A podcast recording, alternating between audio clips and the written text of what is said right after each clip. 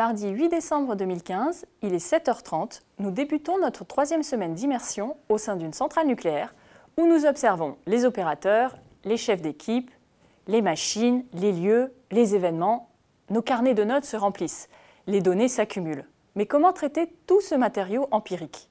Certains chercheurs conseillent de mettre en récit les données d'observation. Ce n'est pourtant pas si simple, d'autant plus que nos données n'ont a priori pas ou peu de sens pour nous comme pour les praticiens. Par exemple, l'acronyme PNPP 2311, consigné à plusieurs reprises, semble être associé chez les opérateurs à des situations de questionnement, de doute, d'inquiétude. Après enquête sur le terrain, nous comprenons que cet acronyme est lié à de nouveaux travaux à réaliser pour prolonger la durée de vie de nos vieilles centrales. Au-delà de la définition stricte de l'acronyme, quels en sont les enjeux? Quel sens donner à la fois à cette situation et à nos données Et comment Les écrits parlent d'intrigue et de récits. C'est bien là que se joue notre capacité à faire parler nos données. Nous décidons alors d'élaborer un dispositif méthodologique favorable à la mise en intrigue et en récit en nous appuyant sur les travaux de Paul Ricoeur, auteur de l'ouvrage Temps et récit.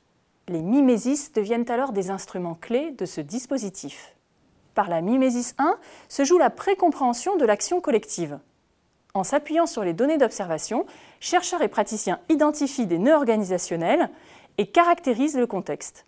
Ensemble, par la mimésis 2, chercheurs et praticiens mettent en intrigue, c'est-à-dire recomposent les faits de manière créative pour rendre l'action intelligible. Une fois l'action rendue intelligible, elle est portée et diffusée au monde extérieur via la mimésis 3. Cet article méthodologique s'adresse à tous les chercheurs intéressés par l'observation.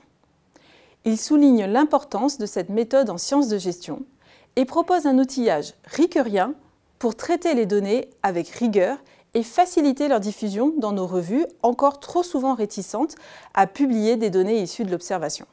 Pour plus de détails sur cette recherche, vous pouvez consulter l'article publié dans la revue Management au sein d'un numéro spécial consacré à l'observation. Bonne lecture